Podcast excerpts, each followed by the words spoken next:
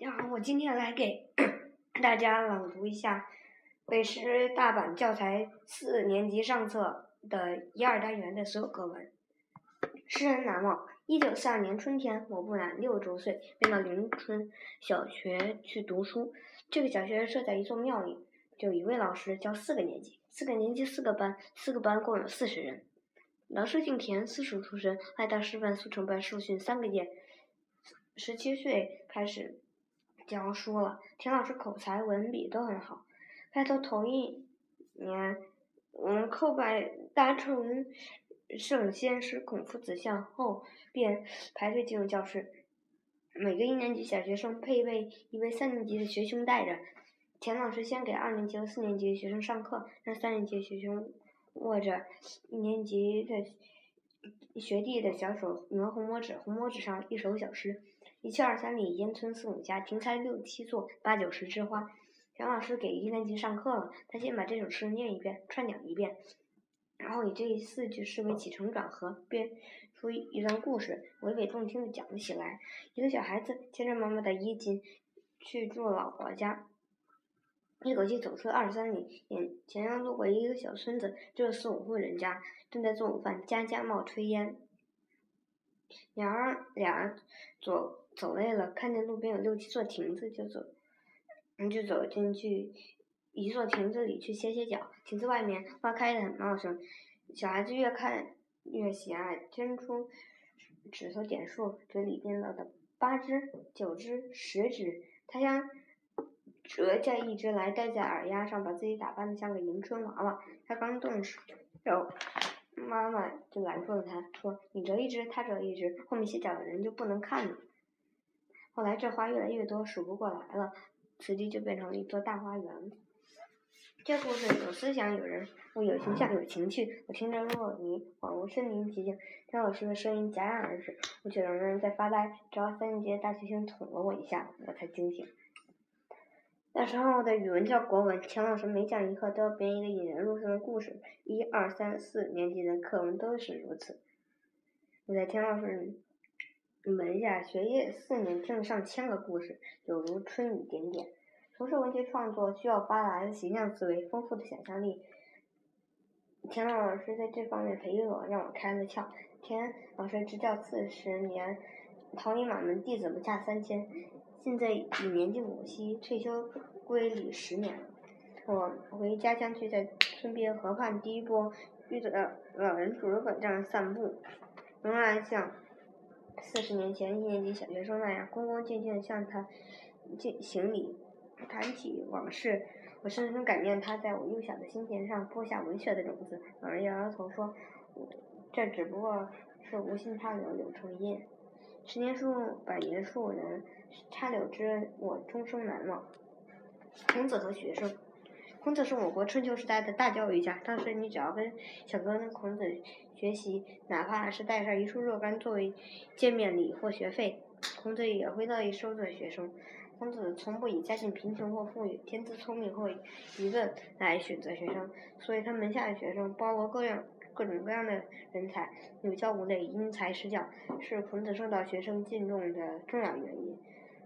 有一次，学生子夏问孔子：“颜回这个人怎么样？”孔子回答说：“颜回的信用好极了，我不及他。”子夏又问。那么子贡这个人又怎么样呢？嗯，孔子回答说：“子贡啊，挺聪明的，我不及他。”子夏接着问：“那么子路又怎么样？”嗯，他子路的勇敢，远近驰名，我不及他。子夏再问：“那么子张又怎么样？”嗯，孔子回答说：“子张严谨庄重，我不及他。”子夏越听越糊涂。忍不住问：“老师说的话真叫人迷惑。既然他们各有长处，而且都比您还要了不起，那么为，他们为什么还要跟您学习呢？”孔子和颜悦色地告诉子夏：“颜回很守信用，但不懂得变通；子贡聪明，但不够谦虚；子路很勇敢，但宽厚忍让方面有待学习；子张处事谨慎，为人严肃，但旁人却不容易亲近他。”这四个学生，嗯，虽然各有优点，但都要不断学习呀。子夏点头称是，他明白这是教老师对自己的教育。孔子一生教过三千多名学生，其中有的学生又去教学生，培养了很多人才。孔子对中国的教育事业产生了深远影响，因此后人对孔子十分尊敬，称其为万世先师。走月亮。秋天夜晚，月亮升起来了，从洱海那边升起来了。月盘是那样明亮，月光是那样柔和，是在洱海里淘洗过吗？月亮照亮了高高的点苍山，照亮了村头的大青树，也照亮了照亮了村间的大道和小路。这时候，妈妈喜欢牵着我，在洒满月光的小路上走着，走啊走啊，我和阿妈走月亮。细细的溪水，流着山草和野花的香味，流着月光。灰白色的鹅卵石布满河床，哟，我之间有多少可爱的小水塘啊！每个小水塘都抱着一个月亮。哦，妈妈，白天你在溪里洗衣裳，而我用树叶做小船，运载许多新鲜的花瓣。哦，妈妈，嗯，到西边去吧，我们去看看小水塘，看看水塘里的月亮，看看我采过野花的地方。啊，我和阿妈走月亮。村道已经修补过，坑坑洼洼的地方已经填上碎石和新土，要收庄稼了。收庄稼前要把道路修一修、补一补，这是村村里的风俗。秋虫唱着，一鸟拍打着翅膀，一边跃出雪水水面，哗啦一声，银光一闪，从果园那边飘来果子的甜香，是水雪梨，还是火把梨，还是紫葡萄，都有。嗯嗯，月光下。在坡头上那片果园里，这些好吃的果子挂满枝头。沟水汩汩，很满意的想着：“是啊，嗯，旁边就是他浇灌过的田地。在这片地里，我们种过油菜，种过蚕豆。我在豆田里找过兔草。把蒲公英吹得飞呀飞，飞得好高。收了豆，栽上水稻，看，沉甸甸的稻穗低着头。现在稻谷就成熟了，稻田。”像一片月光多亮的银盘。哦，阿妈，我们到田埂上去吧。你不是说中秋节放假了，阿爸就要回来了吗？我们用哪一趟辛苦招待阿爸呢？啊，我和阿妈走月亮。有时阿妈给我讲月亮月亮的故事，讲古老的传说；有时却什么也不讲，只是静静的走着走着。阿妈温暖的手拉着我，我。嗅得见他们身上的气气息，走过月光闪闪的街，岸，走过石拱桥，走过月影团团的果园，走过庄稼地和菜地。啊！当我仰起脸看阿妈的时候，我突然看见美丽的月亮牵着那些闪闪烁烁的小星星，好像也在天上走着走着。多美的夜晚啊！我和阿妈走月亮。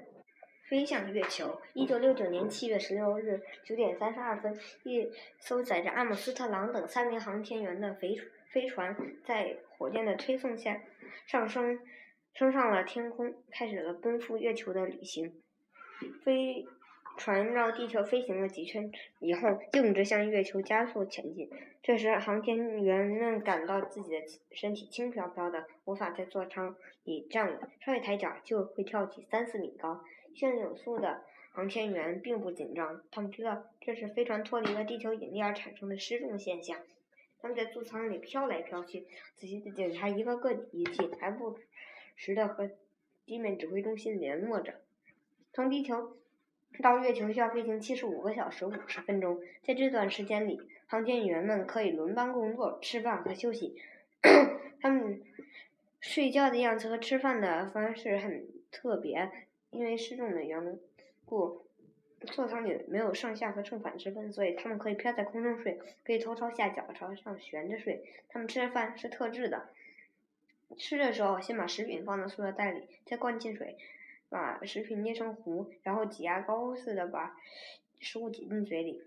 如果是花生米类的硬颗粒状食物，让它们漂浮在空中，然后像鱼儿觅食一样在空中捕捉。从宇宙飞船上看月球，随着太阳角度的变化，月球的表面呈现出各种各奇异的色彩，有时是灰色的，有时是棕色的，有时是黄色的。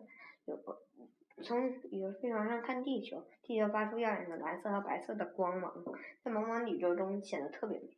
经过三天多的飞行，宇宙飞船渐渐接近月球。从舷窗望去，前方的月亮越来越大。这时，地面指挥中心命令航天员准备着陆。